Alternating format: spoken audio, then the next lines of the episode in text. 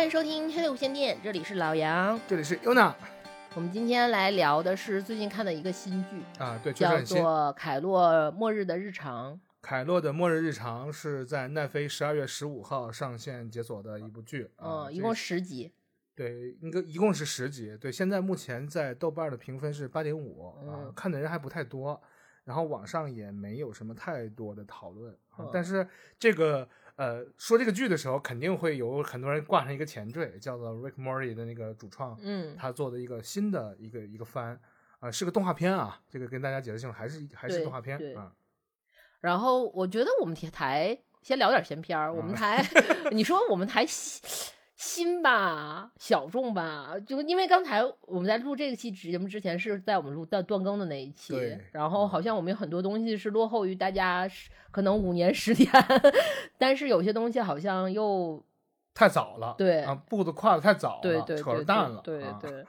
现在现其实这个也碰巧，我们有一位听友啊，就不提名了，嗯。然后 Q 了我们说让我们去看这个《凯洛的末日日常》，正好也是新番嘛，对，嗯呃正好我们也正好是刚看完，也非常喜欢，准备上了啊起录一期这个，因为这个之前我就看到了，是因为那个会有那个呃嗯奈飞会会预报，就下一个月要开什么新番，就要要在什么样的日日期日期节点要上什么剧，我们已经看到这个东西了，然后很多人很期待，也不知道这是个啥东西，然后我们看了之后发现，哦，还这个味道和嗯和看和之前看过 Rick Morty 的那个调子还是很像的。实际上，我个人并不是特别喜欢瑞克莫蒂嗯。啊，因为我，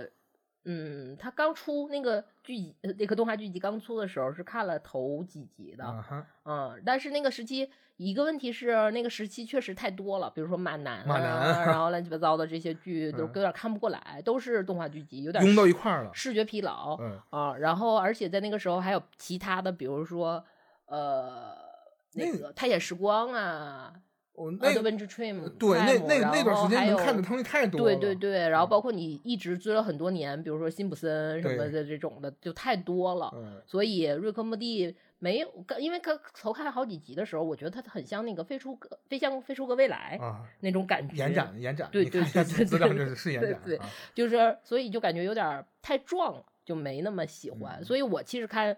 这个凯洛的末末日日常的时候，并没有是冲着瑞克莫蒂的名头去看的，啊但是看了几集之后还是很喜欢。嗯是不是因为最近剧荒，然后就嗯我都开始翻老综艺看了，嗯你知道吗？所以这个呃，发现了一个新的东西之后，我们赶快来说一说啊，也不是说蹭热度，也这东西没有热度可以蹭，没有，就是说赶快想急迫的分享嗯我们看到他的一个反应吧，嗯也应该算是半个 reaction 节目。嗯，我们先大概讲一下这个故事的一个设定，它是有一颗好像叫就叫开普开普顿开普勒，开普勒啊，啊开普勒星，就是啊突然间莫名其妙有这么一颗行星要来撞地球，对，然后而且科学家们已经预算了预算预预测了它啊撞的准确时间，对，所以从这是个七个半月，对，就是实实际上从第一集开始的时候，它因为最开始这个凯凯洛在看新闻嘛，对，然后那个人已经报了，说现在就是类似于距离高考还有七个月十三天，对，十几天零十啊，三天这个嗯时间是非常准确的。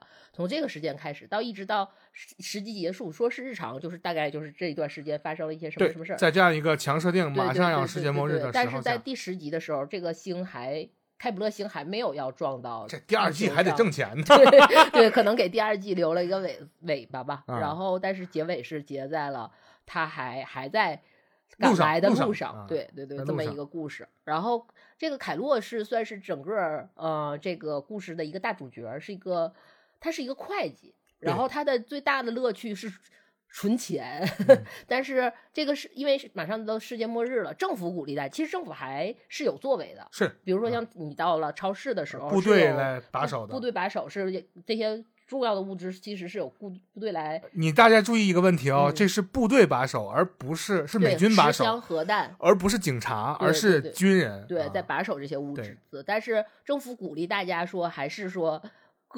歌 歌歌照唱，舞蹈跳，对然后最好是满足你接着奏乐，接着尽舞，可尽可能的满足你在不违反道德的底线的时候道德和底法律可能也就没有那么重要，但是不违反个人道德的底线的情况下，不能给其他人添麻烦。对的这样的情况下，然后啊尽可能的去实现或者放大你的个人价值。是的啊啊。你比如说当时看第一集里面就会嗯揭示的一个问题，就是在凯洛的汽车上做了个涂鸦，就活在当下，嗯对吧？嗯，就是然后所有街上所有人都说牛逼，就给他点赞啊，是这么一个故事。因为当时他其实这个就是一个在一个强设定下，嗯这个 生命倒计时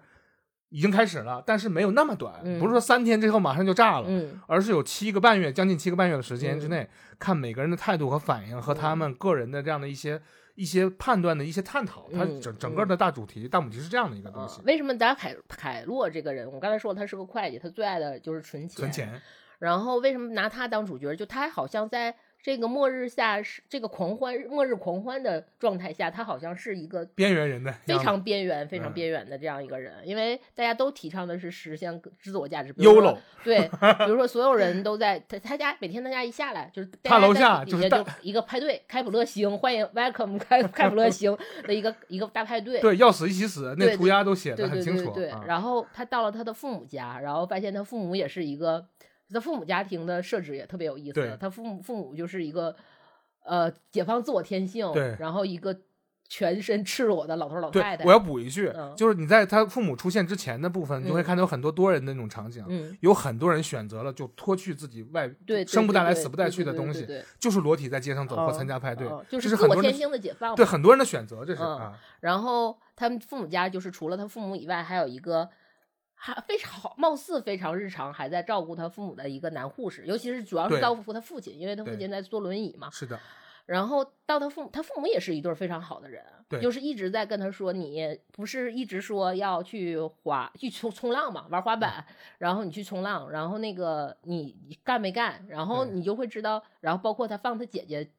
就是跳跳伞的的一个视频视频，嗯，里面也是他姐也是一个挺牛的人，就是感觉他之前其实就是一个很不很厉害的放荡不羁，对爱自 由的这么一个人。凯洛就说啊，我一直要去，马上就去了，什么啊诸如此类的。最后可能到后看到后来，你会发现他父母还会送了他一块儿冲浪板，冲浪板，让他去冲浪。当然，在最后也交代了这个冲浪板也有另一个交代 啊。但是他回到家，他还是其实他一直就是他的。里它的边缘化的展现就是，我虽然是在这样一个末世皇冠里，我还是想过一个正常人的正常生活。对有、啊有秩序的正常人的就正常生活就有秩序的，因为第一集里面会有一个很很那个很明显的一一点，就是他嗯在这个末日狂欢当中，他开车碰到红绿灯，他依嗯然会停。，对，因为你知道在那样的一个环境下，它里边定场戏交代了很多，比如说餐馆附近全都是嗯，破车，然后停的到处都是，嗯然后那个垃圾桶被扔的到处都是，他还依然遵守着这种交通秩序。可大家可能大家会觉得你其实那个时候就是有点像你大家都开出一个遗遗愿清单，比如说我一个一个要完成。临死前嗯要做的一百件事什么打勾，但好像凯洛他是没有那种清单的人，哪怕最后可能在第一集结尾的时候，他遇到了一个所谓的好像跟他一样的一个男男士，嗯然后他们俩展开了一段呃很短的很短暂的，也不能说爱情吧，其实就是一夜情，一夜情对对他来说其实是一夜情，但是对那个男士来说是一段爱情，爱情爱情，啊，然后他其实也没有说，你发现他其实他的人生大子的自我实现，也不是说要有一段什么所谓的轰轰烈烈，找到好像灵、啊灵魂契合的伴侣嗯，啊，但是这是第一集做了一个设定项的，对然后到后来发发生的就是凯洛找到了一个非常神奇的办公室，然后莫名其妙的入职到这个办公室里，然后干老本行。呃，往后的几集，除了有一有除了有包括他的日常的，比如说跟他家人的接触啊，包括他父母的那，他是分几条线的，他嗯父母的那条线，还有他第一集出现的那个。呃，所谓的男朋友的一条线，还有他姐姐的一条线，这么住这这几条线以外，其实主要还是围绕着他在这个神奇的末日里面，就是这样的一个嘈杂乱狂欢的环境里面的一个办公室的这么一个嗯，呃，就整个的呃，算是日常的一个展开，是这么一个故事。闹钟的安静办公室。对对对对，但是其实也挺闹的，他们办公室啊。嗯，说到这儿的话，我想给大家解释一下，就是呃，嗯这个剧里面这个烘托的一个气氛呢，实际上是呃，官方还是政府还是谁，大家嗯都鼓励的说是对，尽可能的做自己，绽放你自己，对，是鼓励绽放你自己，然后那个社会该大化的实现自自我价值。因为大家已经下了结论，嗯这个大家七天七个月零十三天之后一定会一起死去，嗯没有幸存者，这是肯定的，因为整个星球都被撞废了。然后呢，凯洛，我一开始猜的是凯洛是不是呃不太想面对这个世世界，嗯，他在逃避，对，在逃避，或者是他没有在找到他能他绽放的点，绽放的点，因为他也尝试了去轰趴，对。然后去楼下喝酒，嗯。然后走过闹市的人群，然后和异异那个陌生的异性接触，嗯嗯然后他种种东都试过了，包括他顶的那个莫名其妙的呃涂鸦的汽车，然后开过街，他也都尝试了。但是好像在前面来讲，对他并没有掀起任何波澜，嗯。还是那样一张死鱼眼，还是一张死鱼 嗯脸，嗯，就是很 很其实他也没有死鱼脸，就是因为。其中有一集是，就是说说到他冲浪的那一集嘛，嗯他有一集是好像展现了另另一个世界的，啊不是另一面，是另一个世界平行空间的一个凯嗯洛。然后在那个那个世界里面的凯洛呢，就是真的是完全自我绽放，然后他要去寻找完美海浪，并且他也有一个特别英俊帅气，然后优秀的男朋友对符合美国价值观那种浪漫、极其浪漫的男朋友，嗯但是他。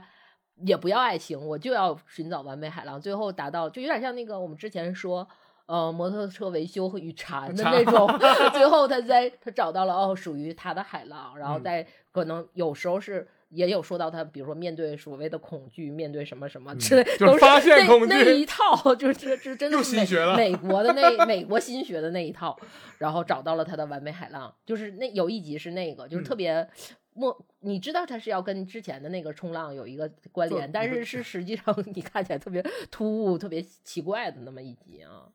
其实我觉得整个剧的一个基调氛围，嗯。实际上就是它针对于这种你这种末极端环境下嗯。嘛，然后他做出了一种呃深层次且再深层次好几番这样的假设和探讨，嗯然后论证以及反证，然后把这个东西按照剧情的给你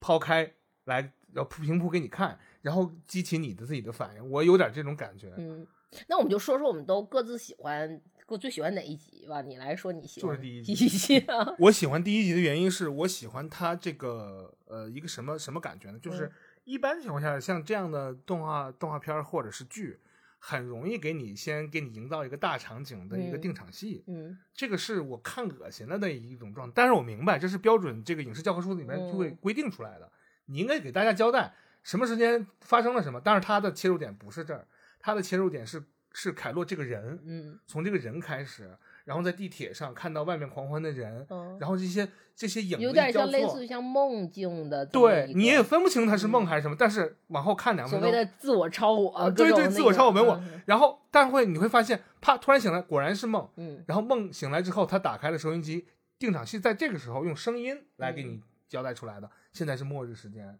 然后距离大家高考开高考开始 还有多少天？倒计时，哎，倒计时，然后你这就哦不妙，你大概能够感觉到，刚才他梦到那些东西全都是他看见过的，嗯是真实的。也就是说，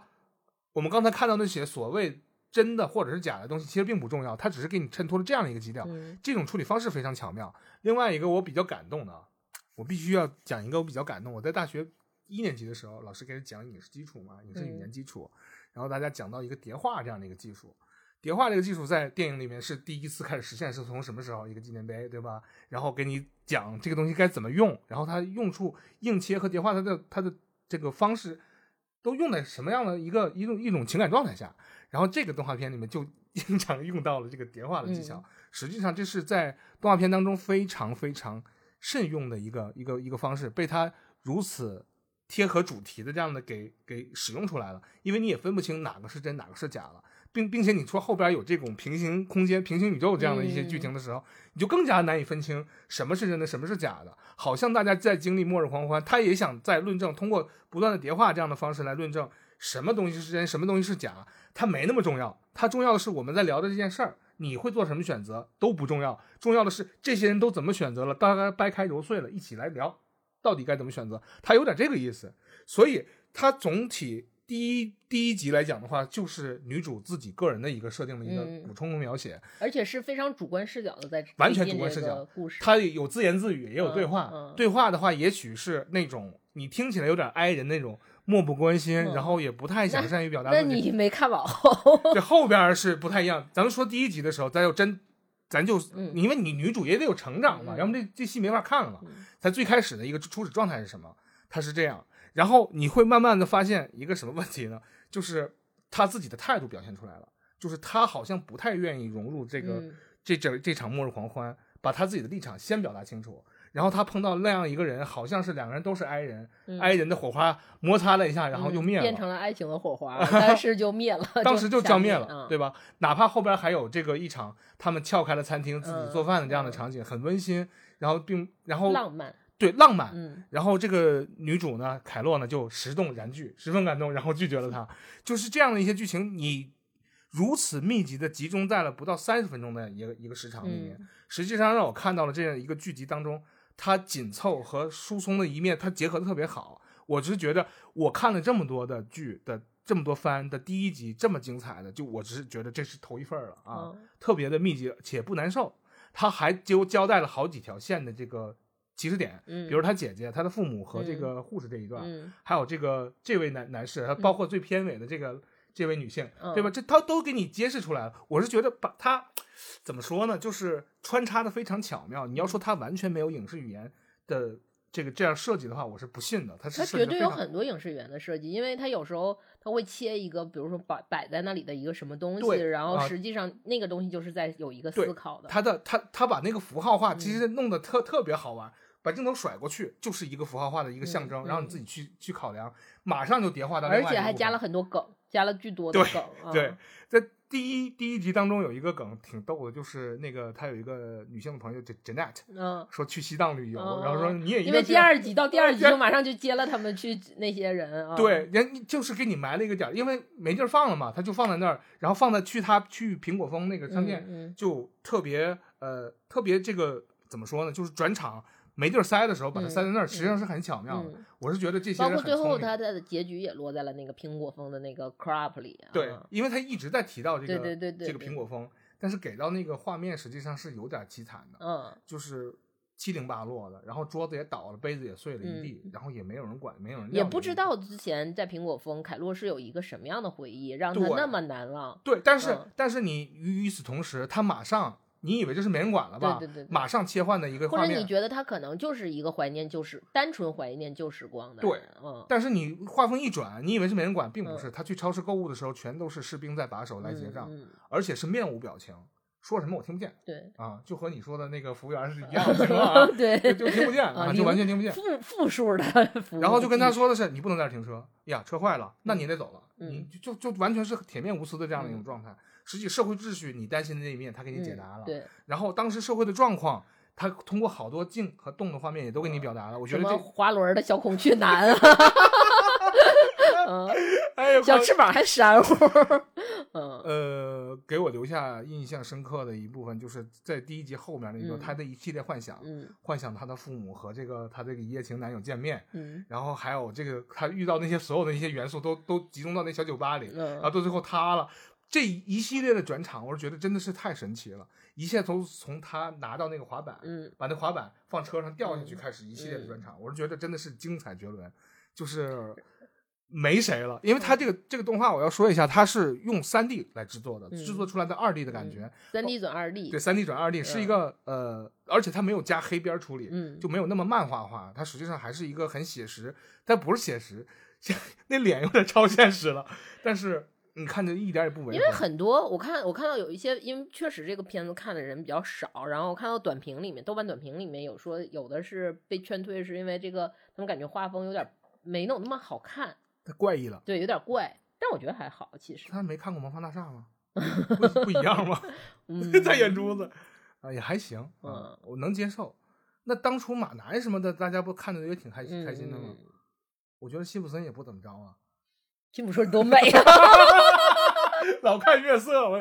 天哪，这个嗯就就觉得这个你要说他美术方面有嗯多强，你想找到那种美轮美奂那种画面，在这里面看不啊，见。它不是美轮美奂，我觉得它更接近于说是那种，它也他很注重细节的一些表现，但是那些细节表现他又粗糙化去做，但是他能抓到那个小麻筋儿。就比如说我说嗯那个滑轮儿的凤凰男，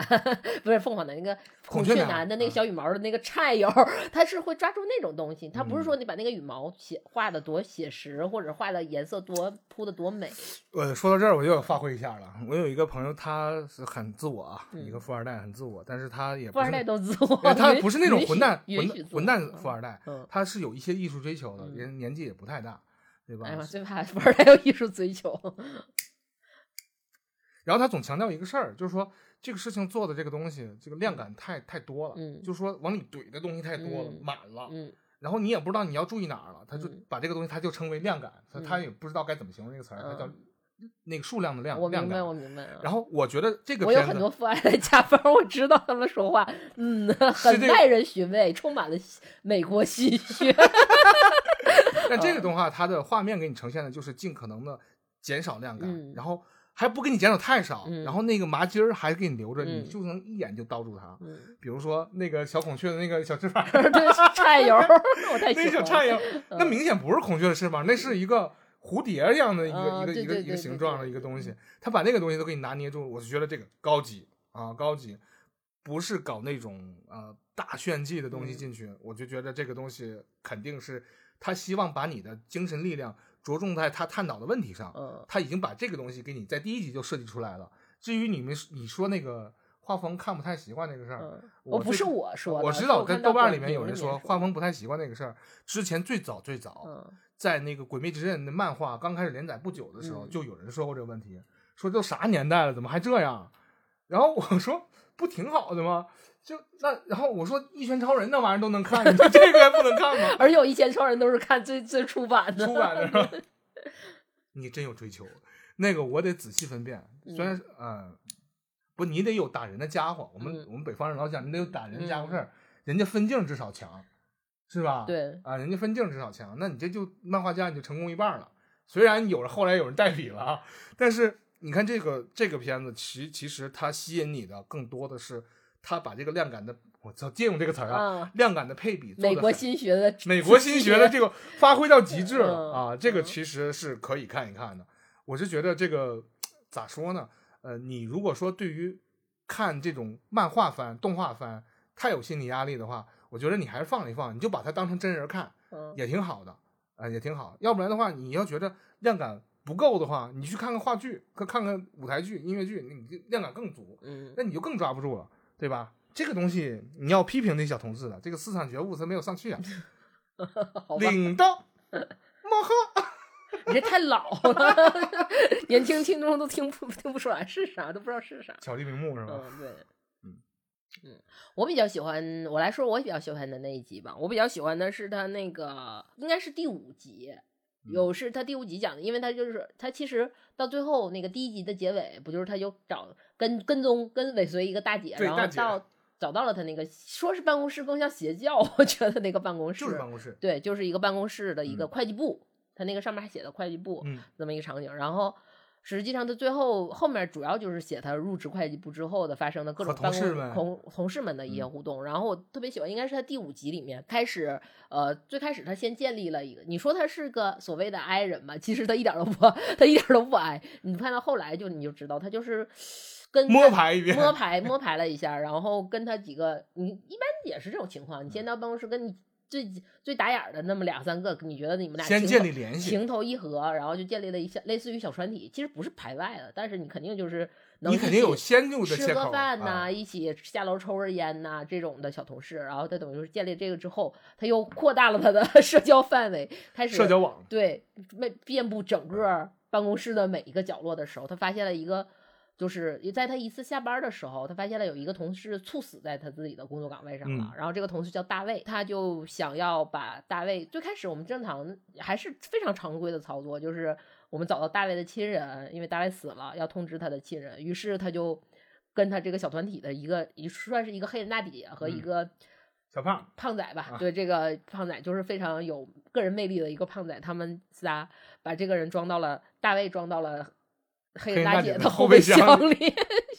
而且他们做的也很像，也很像律师，还戴小手套什么的那种。通过，因为他们是有那个正常你入职都有你的家庭住址、紧急联系人什么这些，他通过那个你入职填的信息，然后就找找到了他家了啊，他们家，我特别喜欢那集，那集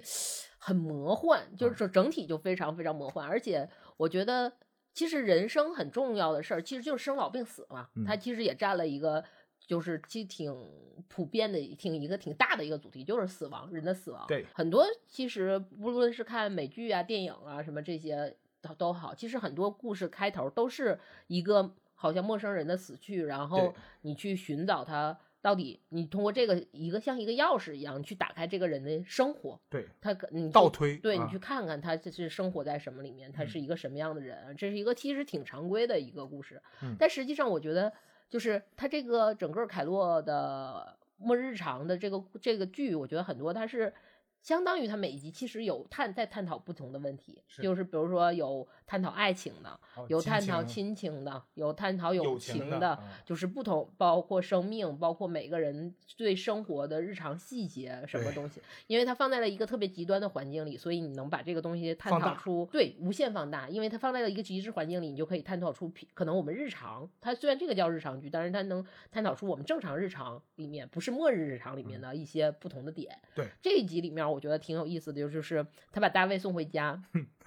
在家里面遇到了五六个大卫，就是每个人都是给大卫解构了，对，就是一个解构大卫，然后是相当于开门呢。他最开始签到的时候，发现屋顶站了一个修理工大卫，然后他，而且他特别贱，就像你说，他特别会找那种小麻筋儿，嗯就是他看到那个大卫之后，然后就闪过大卫那张灰，就是他一像遗照似的 灰照片儿，那个脸就不是，然后脸是一样的脸，但是他做还活着，然后再做不同的事儿，然后开开门的好像是一个健身大卫。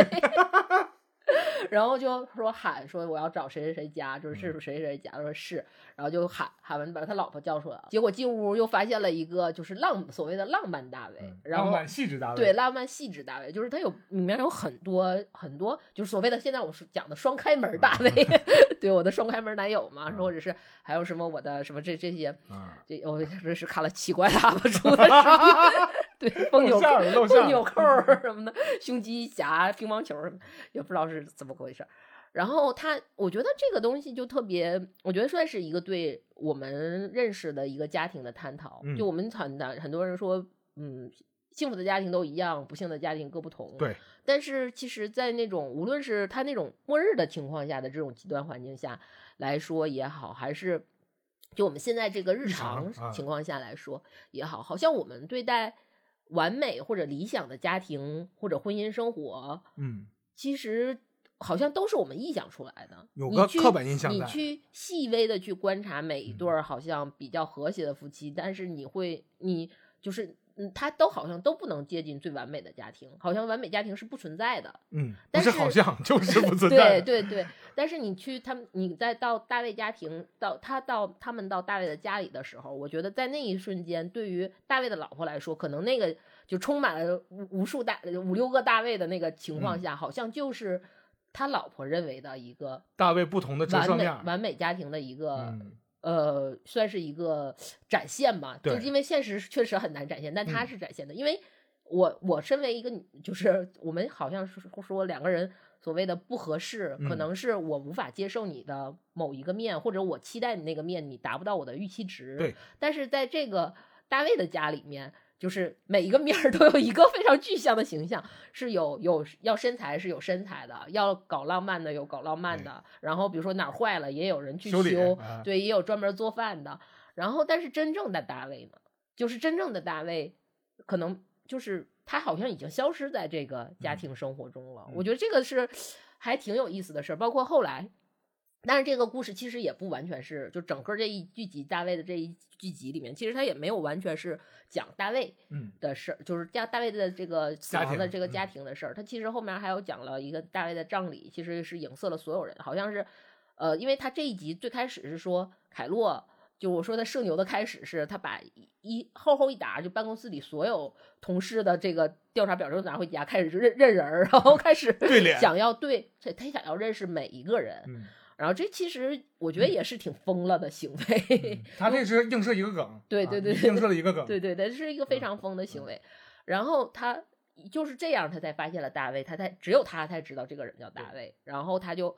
发现这个家里面没有人知道大卫已经消失了很久，他就嗯。真真正的去寻找到了，就是这个死掉了的大卫的现在的居所，实际上是在他们办公室对面儿的一个破旅馆儿里头然后他就发现好像最后这个故事的走向就是他好像发现最后这个大卫每天他的生活希望就是他很嗯。这早上第一缕阳光射进来，然后把那个办公室大楼照的，一下子就是很有那种暖洋洋的那种。对对对，那种那是他理想的，然后他很开，那他开心的事情就是每天去上班，这好像有点像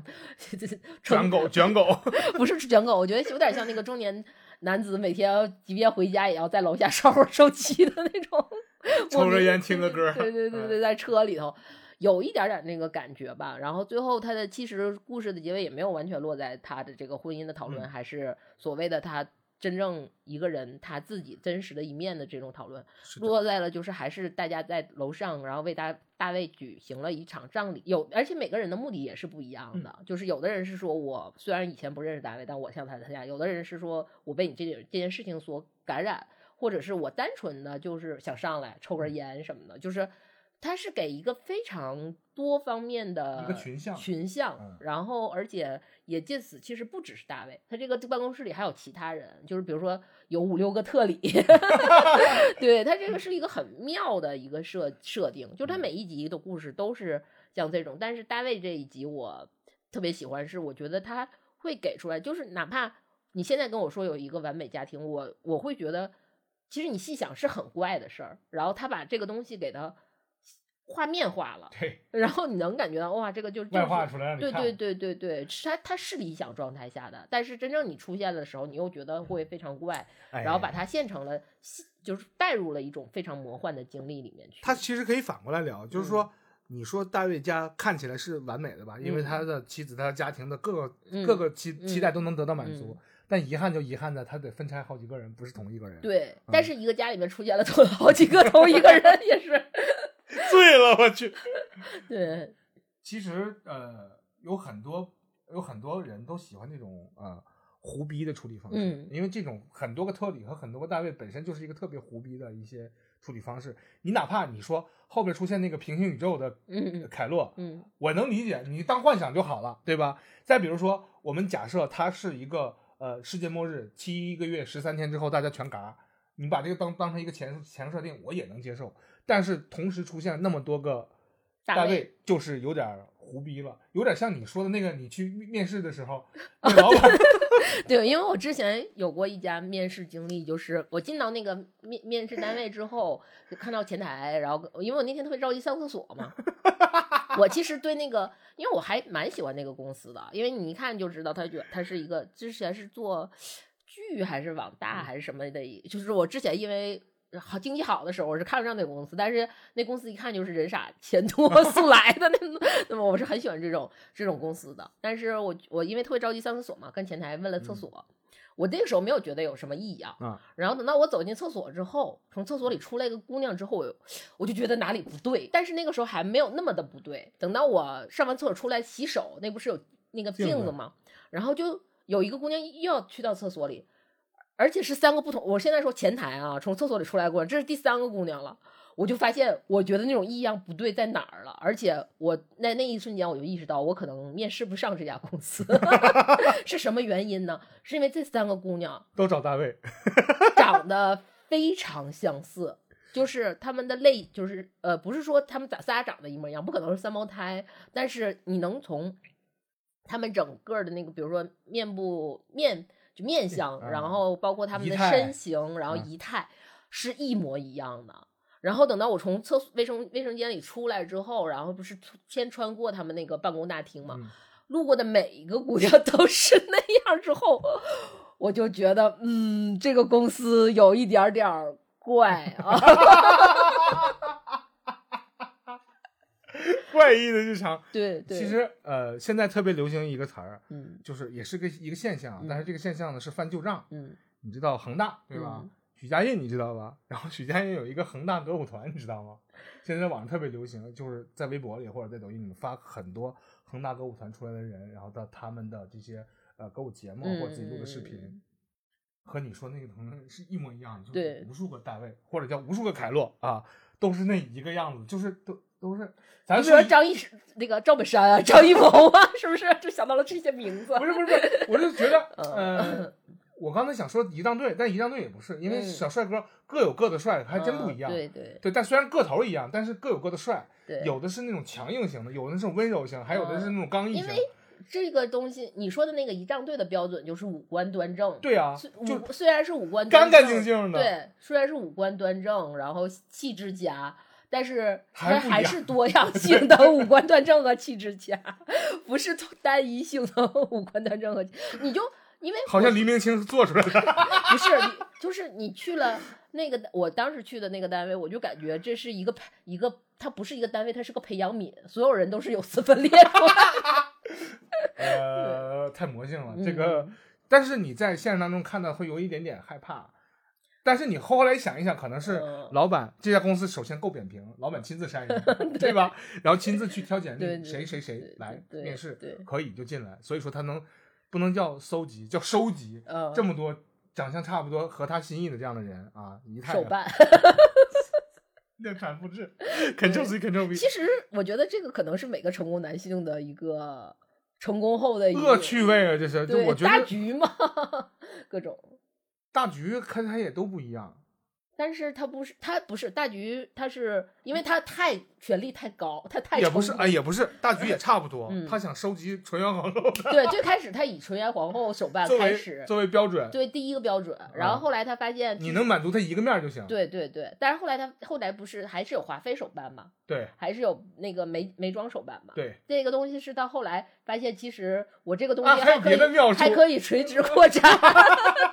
还能迭代。有其他分支啊。嗯，这个东西满足男性这个这个恶趣味，我真觉得这是恶趣味。嗯但是我们把话说回到这个片子里面，呃，实际上我觉得在这里探讨的是这个一个家庭当中，嗯一个女性，呃，一位母亲，一个妻子，她对于自己丈夫的某好多期待的不同投射。嗯，她明知道这个东西放在一个人身上是绝对不合理的，但是我就让她更加猎奇一些，有整五个、整六个啊，整一长得一样的人放在这儿，你觉得是不是他们形成了美好的一？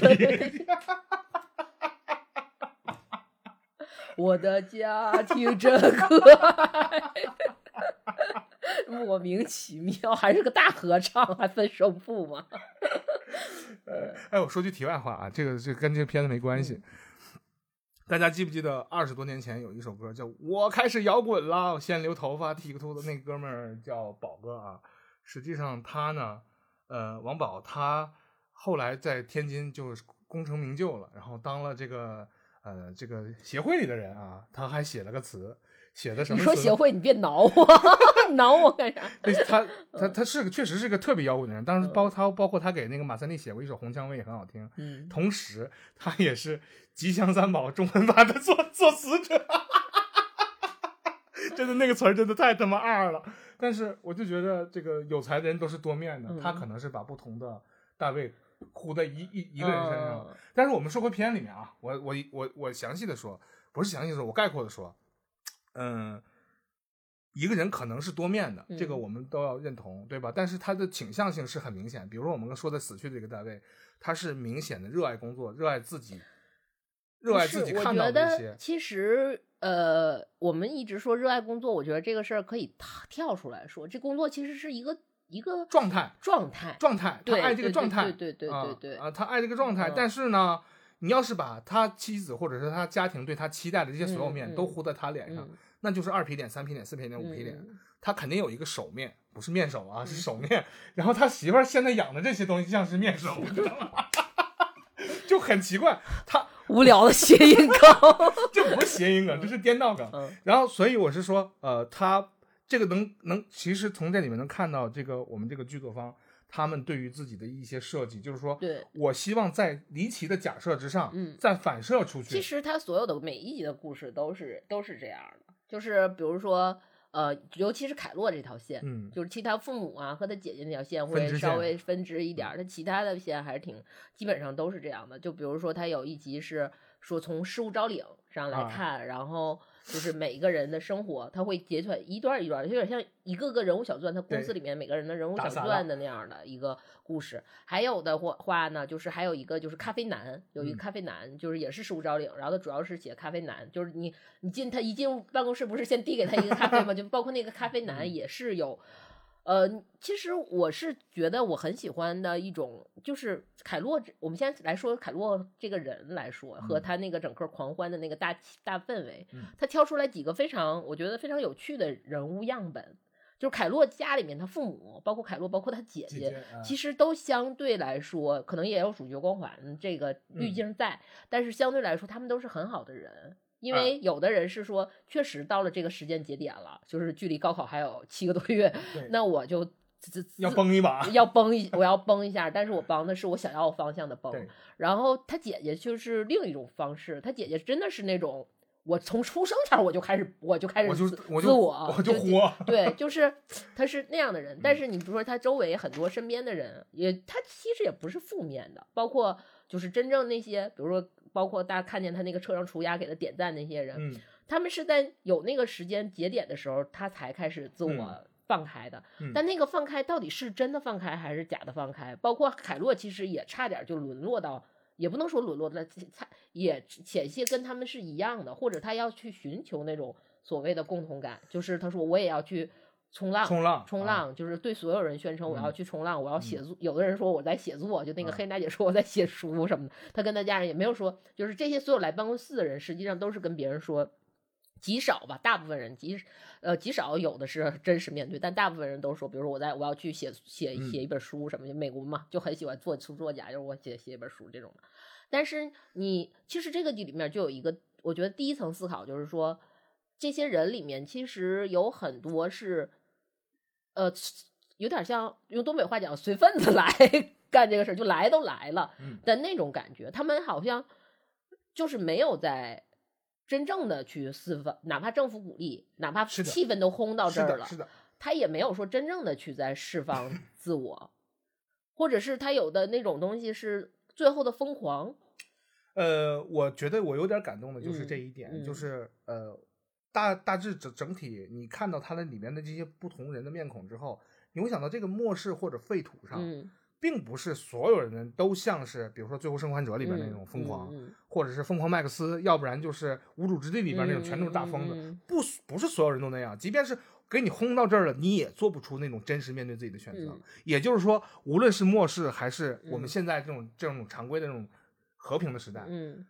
都不是所有人都能够直接面对自己的，这个是他要探讨的这个核心的问题。，对，呃，这所以说他那个群像，他表现出来是有效的，是能打。所以它里边其实是有一集是在探讨这个事儿，就是那集就是他姐姐嘛，就是那个那什么冒险的姐姐，对冒险，其实非常非常威廉，我觉得嗯他跟威廉很像，因为一般就是我身边大部分的男性朋友嗯都会非常羡慕威廉，就是这斯坦那斯对，坦，不只是这斯坦那斯坦，就是 他好像活活活出了所有男性理想中的那个样子，就是他没有被家庭很束缚，他没他不需要担心太多的柴米油盐，他不需要去关心，因为我没有子女嘛。然后就没有所谓的子女这些教育问嗯题，不是前半，是教育问题。这那个还是前半，对对，你说是我是不是说能温和一点儿？就是所谓的教育问题、养育嗯问题这些都没有那么，而且就是可能因为我们俩的我们俩关系这种情况，他也我也没有说非常常规性的这种两性里面要求那种非常你一定要要怎么样，要怎么样，捆绑，然后极非常要求陪伴的这么一个情况，嗯这个是一个非常特殊的情况。这个就跟他姐姐就很像，嗯但是那集里面就是他们要去找那个神秘瀑布嘛，然后徒步去徒步啊到一个地方，呃到一个去找神秘瀑布。其实，在里面就那一集整个那一集，就是他姐拿一个摄像机，拿个 DV 一直在录他，因为。就是一直在问他一些傻问题，然后凯洛凯凯洛在就是像我觉得非常正常，就像一个正常人一样，还闹闹一些小脾气嗯什么的，你在里面还有一些小扭捏，有一些嗯小小害羞，闹闹些小脾气，对这种。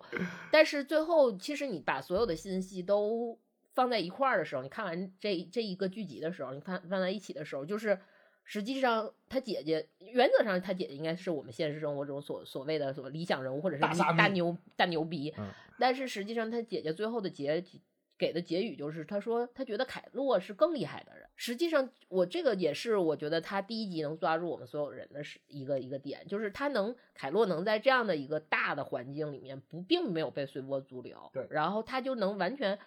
呃把握住自己，然后还是他能去去坚持自己心中渴求的那一块儿，我觉得这个是非常厉害的。我我我我我在这里我也想有有个有个有想说的一个事儿，就是在第一集看的时候，我们会有一个疑问，就是可能是真的是凯洛一是嗯不适应那种嗯嗯末日大狂欢，对另外一个是他抗拒逃避。对。然后给了，其实，在看第一集，我们是给了很多假设的，对，对但后来回的回馈给你的答案是，嗯凯洛斯自己心里有谱，我要追寻自己的，他不是说要想念旧时光，他也不是说要随波逐流。随波逐流，嗯他也不是说他是实际上是一个特别呃紧的人。你到后来看，他其实是一个非常开放的人，就是非常板子，是非常打开格局的人。IE 混合体浏览器对对对对对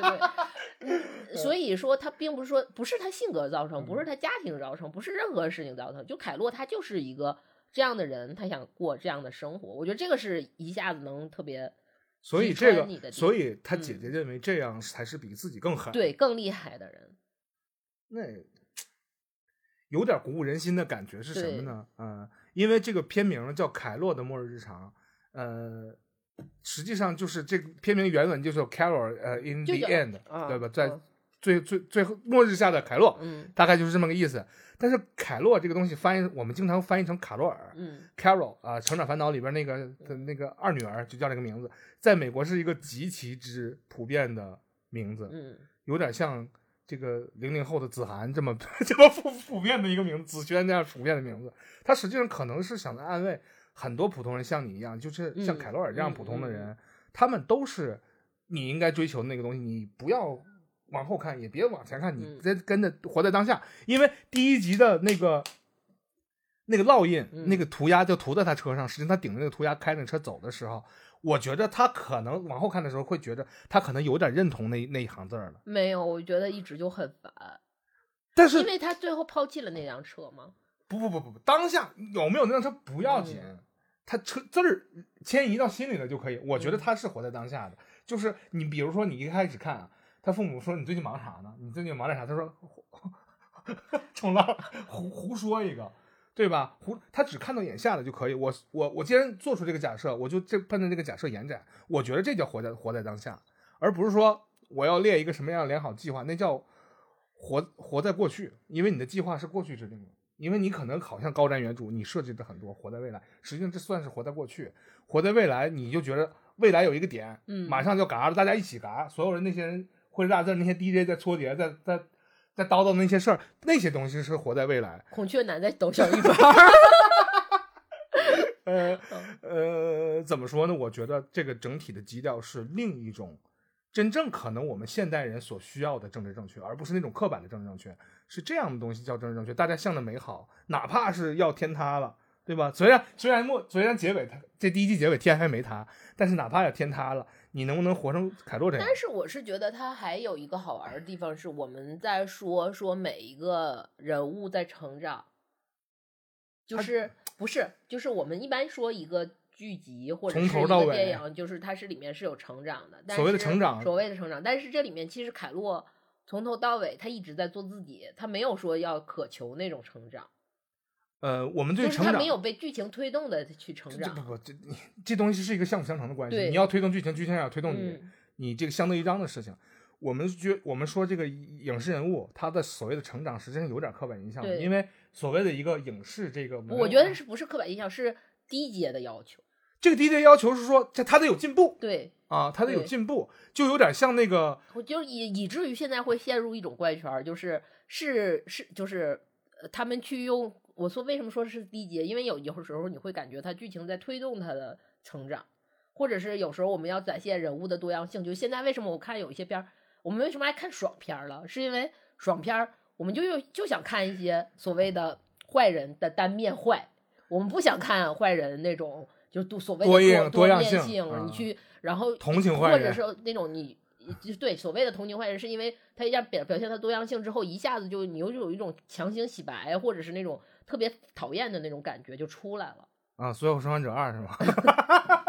他有受到了一定这样的程度的牵绊，嗯，嗯就是尤其这种正反方面嗯，互相描写还有就是，无论是舆论舆论性的，还是这些所谓的政治正确性的这些东西的一个推动。因为我之前看到一个纷争，就是在说这个呃达尔文的著作《嗯进化论》，嗯呃标准翻译进化论，然后也有很多人说你这么翻译不太准确，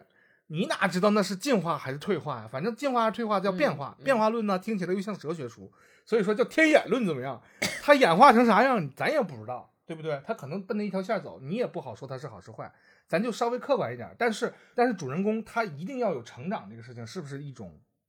必须的吗，对？还是说。他那他变坏行不行？或者说是他在摇摆不定，所谓一正一邪，或者是他有摇摆，嗯这个事儿我是觉得他好就好，就是我特别喜欢这个剧集的原因，就是落在了说他并没有去讨论这个事儿，对他讨论的反而是就是在这种他变成了一种社会实性社会性实验。对，我觉得把这个人丢在这里面都对啥样？对对，就什么就是像个大沙盘一样对对对对对。然后而且他讨论了很多，就是刚才你说的好几番儿的原因，是因为他讨论了，就因为我们就会。我们这些愿意抖机灵的人来说，这么说啊，我们愿意抖机灵的人来说，没事研究研究。对这个事儿会不会这样？就是有时候他给了一个可能性之后，你就会想他会不会那样，然后这个马上这个剧剧集的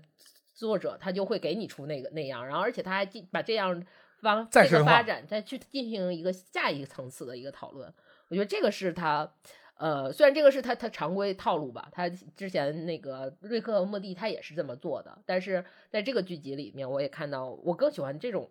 比较 你你这么一说，我有一种奇怪的感觉，嗯。就我看了很多所谓的学术书，嗯。包括就是这种呃各种各样的这个学科的那种学术书，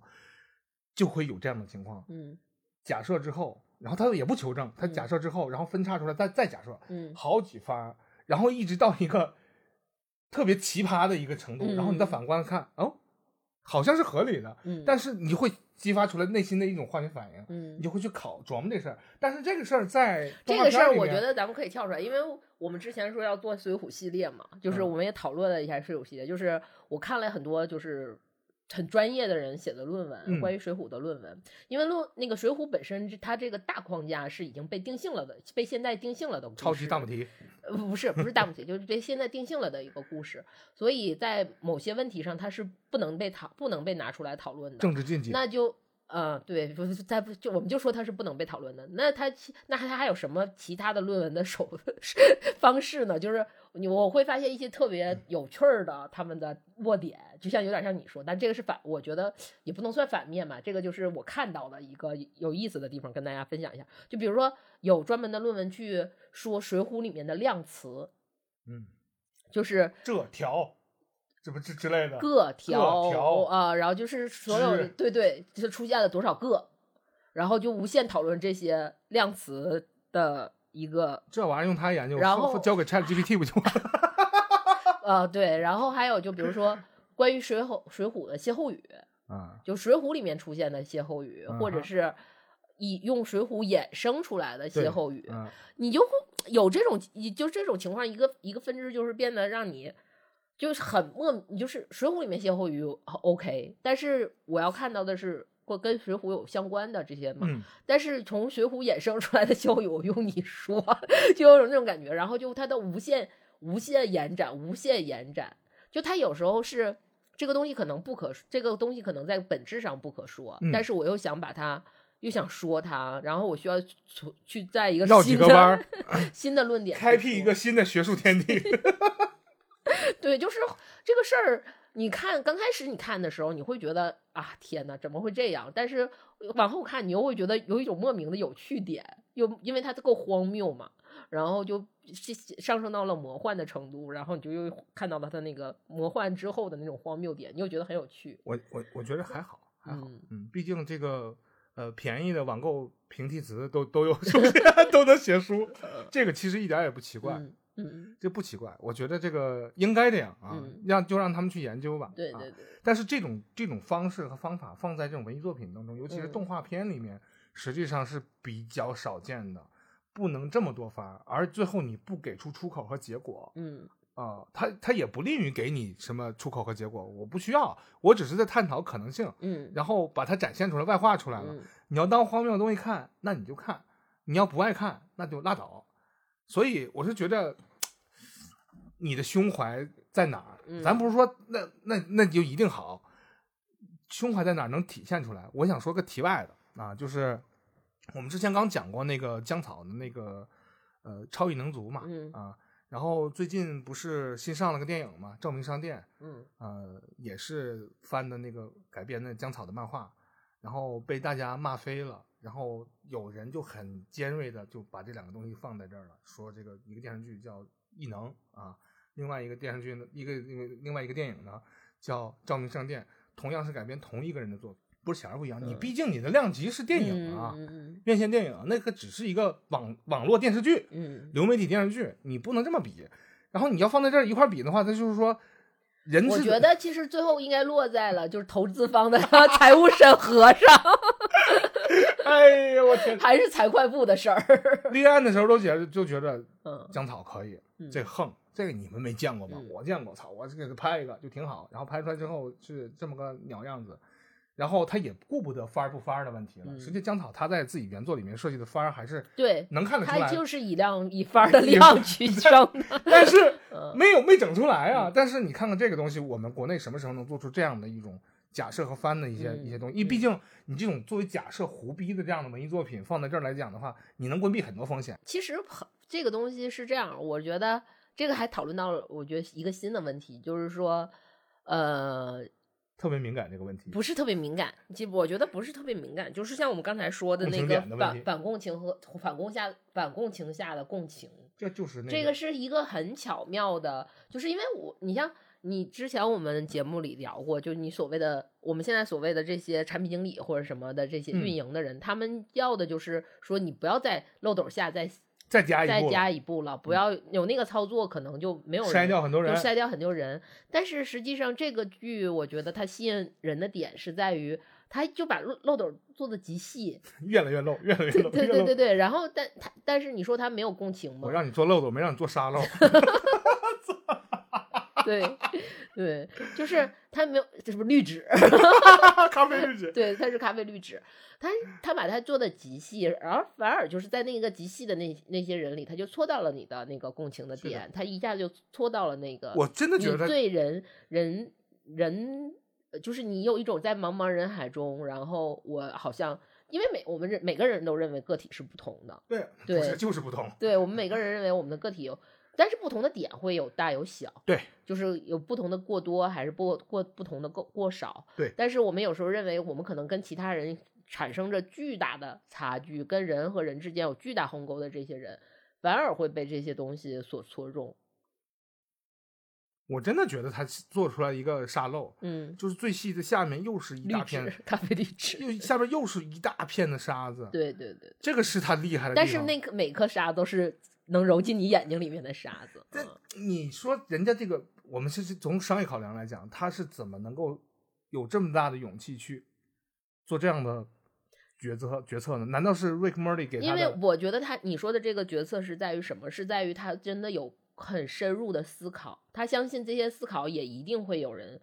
思考过，我觉得一他定是做过市场调研，肯定是嗯做过。对，但是我觉得还是说这个人他是觉得这些思考是每个人都有的疑问。国际共通的共情的点，对对对对，是人类都会存在的疑问。深的，不是，是他不是说最深的，因为他说的思考足够多，嗯，然后可都给你能包住了。对你这个点，你你肯定能有一个点是打中你的点，嗯，我也这么想了，假设对对对啊对对对，他击中我了之后，就嗯牵绊着我，就想接着往下看我嗯设想的其他的点，他对对对对对，或者是我没有设想过的点，但是他有想过，然后我要去看他的点是怎么呈现的。这不是借着其他人的眼睛看世界吗？对，不是他的眼睛已经看的足够多了，他才知道如何借着其他的眼。那你这么比比较也不公平。他妈嗯编剧团队好几十人对我一个人，那肯定看得比我远，可能看得比我深。但是你能够合理的呈现给我，并且我能接受，这个确实是挺我不是说他他不是一 v 多的情况，他是哪怕是不不，他不是在于多，而是在于这些人有有做思考。对，嗯，而不是玩那些已经被玩烂了的共情。对对对对对对，对吧？比如说我的妻子被杀了，然后我要报仇，然后之类的这种事情，对，或者我把我妻子杀了，我要为我妻子报仇。我在影射谁？绝了！你会举一反三，会抢答了，呃，这挺精彩的。所以这些思考我也是思考过的。嗯，这这就说到我们刚才录之前说到那个问题，就是我们台有很多听众就都跟我们差不多，精神状态不太好。想讨论一下，这是为什么？就是你可比如说，你说我把我妻子杀了，然后我要给我妻子报仇这种事情，不是他好像是有一个正常的一个逻辑错误，嗯对吧？你要报仇，你就别说报仇，你就直接就自刎得了，对吧？要不然就双双殉情。但是你要把它绕一下说，嗯对吧？有点想起了，就前两天我看了一个一个所谓的艺人吧，不是所谓的艺人，一个艺人说他在拍很多这种呃呃这这种这个嗯平面的照片的时候，嗯然后摄影师们或者和和动作指导们经常会把它给拧过来。嗯，他说觉得拧巴了才是才是美的。然后我我当时心里想的是一个一个一个一句话就是，嗯他们是不是不知道美是什么？所以说就只能在你这个平凡无奇的像火柴人一样的结构上增加亮感，让它拧起来不。是，关键这个事儿就是，你就说特别像那个《火线》第五季里面有一个梗，嗯就是他们那个呃，《火线》第五集里面，它因为它《火线》是每一个，比如说它只第第第三季是那个玻璃的玻璃踩玻璃的事然后第呃主要还有一个什么社会实验，然后嗯第第四季它讲的是在学校嘛嗯，它其实每个都设，比如说有有工会，它有讲工会，有学校讲嗯学校，然后到了第五季它主要讲报社，嗯然后报社那个老员工有一个，就是他们有老员工和新员工其实是有一个就看不上老老辈人看不上你新鲜人，然后它里头有一个有一个剧情点特别有意思，就是他们那个当时发发生了一个火灾，嗯然后他们去找人去拍那个报道火灾现场，然后他在选照片儿选照片儿的时候，他突然间就看到一张照片，就有一个娃娃被烧焦了的娃娃的一个照片。嗯其实我们能理解，就是有些人他觉得就是这种烧焦的娃娃其实是能，嗯，从意象上或者是从这个元素上，嗯其实会有 展开很多联想的。然后，但那老员工就砰一下就把那张照片抽出来，说：“这个是不是谁照的？不用看我就知道是谁照的。他妈，他后备箱里肯定放了一堆娃娃，就是每个火灾现场他都会点一个娃娃塞里头拍一张照片。就是这个东西，